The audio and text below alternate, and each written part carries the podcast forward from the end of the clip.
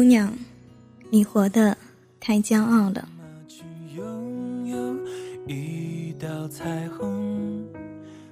Hello，大家好，这里依旧是你的专属调频 M Radio 幺五九二幺四，我是草莓。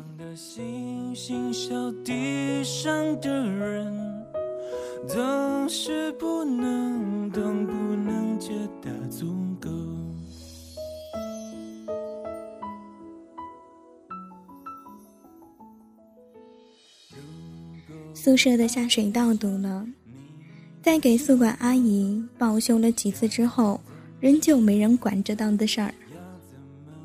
宿舍里的四个女孩实在是忍无可忍，终于撸起了袖子，挽起了裤管，要亲自上阵掏下水道。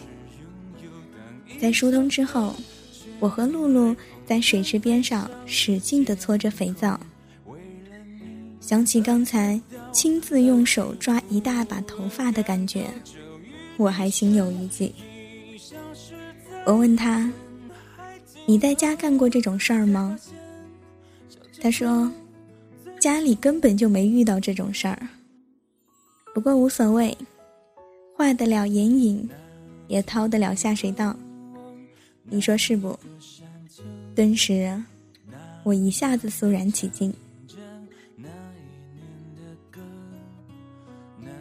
后来，我给男友绘声绘色的描绘了我挖下水道的样子。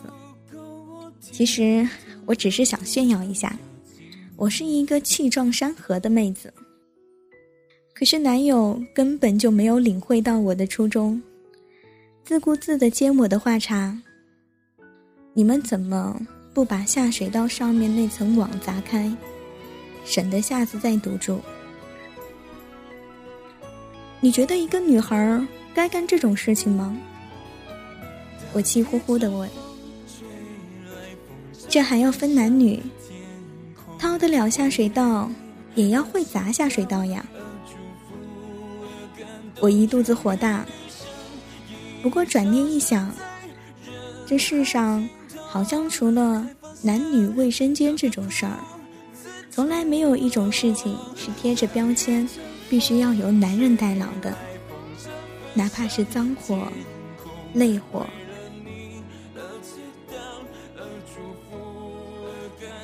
后来在反思中觉得，自己大抵是活得太骄傲了。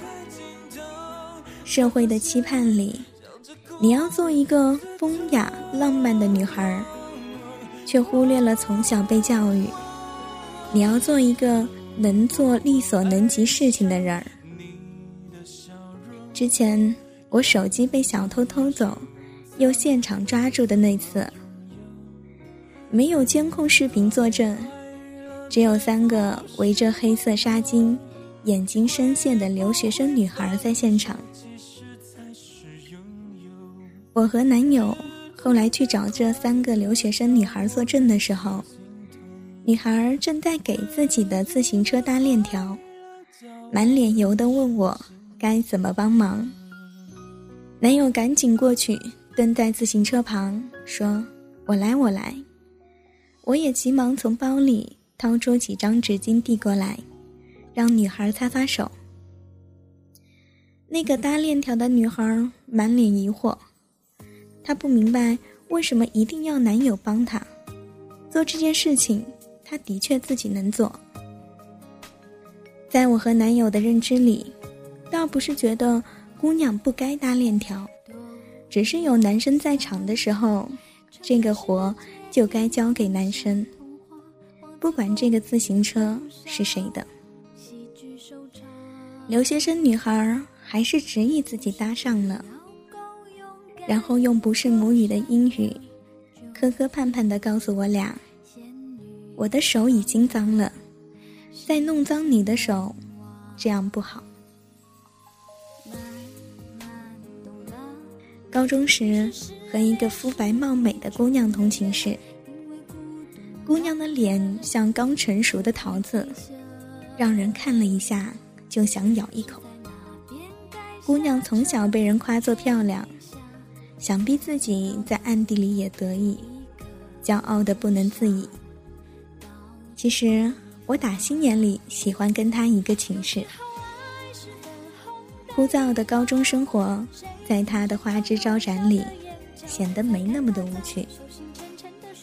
可我终于有一次，让姑娘对我急了眼。在他琢磨出门该穿哪件衣服将近一个小时之后，开口问我：“到底穿啥呀？”我说：“女为悦己者容，穿让自己高兴的那件。”他说：“都穿着高兴。”我说：“那随便吧，只要你干干净净。明天还真没人记得你今天穿的是蓝是绿。”姑娘显然对我的回答很不满意，甚至觉得我是恶意的嘲讽，气势汹汹的拿了一件一个小时前她从柜子里拿出的第一件衣服出门了。姑娘，你活的实在是太骄傲了。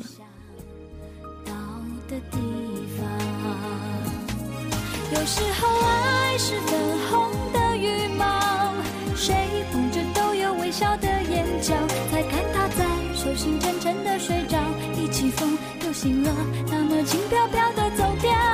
我觉得我是雪白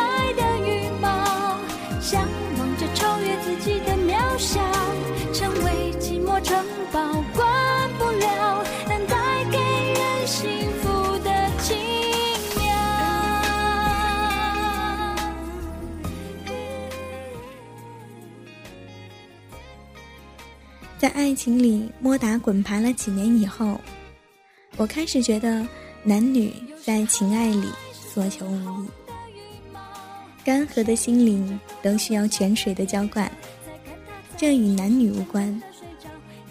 有一次和男友在异乡游玩，几天来的阴雨连绵打扰了好的心情，莫名其妙的又被当地的刁民坑了好多钱。加之险些凑不回回家的路费，郁闷到了极点。最后又活生生的错过了回家的最后一班车。我终于在异乡的车站崩溃，好像全天下的委屈，硬生生的、毫无保留的全都塞给了我。不管男友怎么哄，也拦不住我决堤的泪，所以他一直弯着腰。用手抹着我的眼泪，最后，终于红了眼眶，在我耳边轻声说：“不哭不哭了，我和你一样难过呀。可为什么总是我在安慰你呢？言语里满是委屈，和不知道该怎么办。在那一刻，我的脑里的那句‘因为你是男人’。”我是女人这句可笑而充满讽刺意味的话，狠狠地拍了我一巴掌。可能大抵是个女孩，骨子里都有一种与生俱来的自私的骄傲的成分吧。可别忘了，爱情是个相互扶持的活儿。你在家里是公主的时候，男友在家里或许是皇帝。在旅途中，当男人探索着平安的路径时，姑娘要做的是在一旁唱着忘倦的歌，好让旅途有趣些。其实我一直觉得，真正骄傲的女孩，是糊得了墙，写得了代码，搬得了重物，真性情却不以此为傲。她知道。光荣和梦想需要披荆斩棘。他知道每个深夜独处的孤单，会有明天太阳的陪伴。而过分骄傲的姑娘，只会娇滴滴的哭闹，男友为什么不翘课来陪自己看病？而迎来招聘会上，主管推推眼镜，一脸抱歉地说：“对不起。”这份工作比较辛苦，不适合女生时，他只会感叹，命运对女人是多么的不公。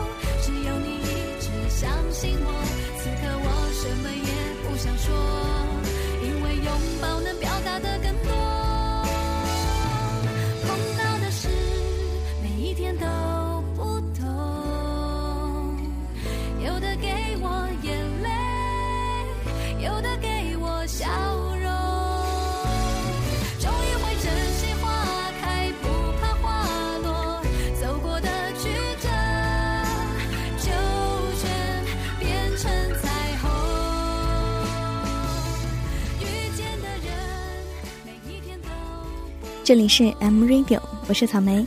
你可以通过锁定我们的 YY 调频幺五九二幺四来收听我们的节目，同时也可以加入到我们的听众交流 Q 群当中，二幺三四四三四八八和我们互动。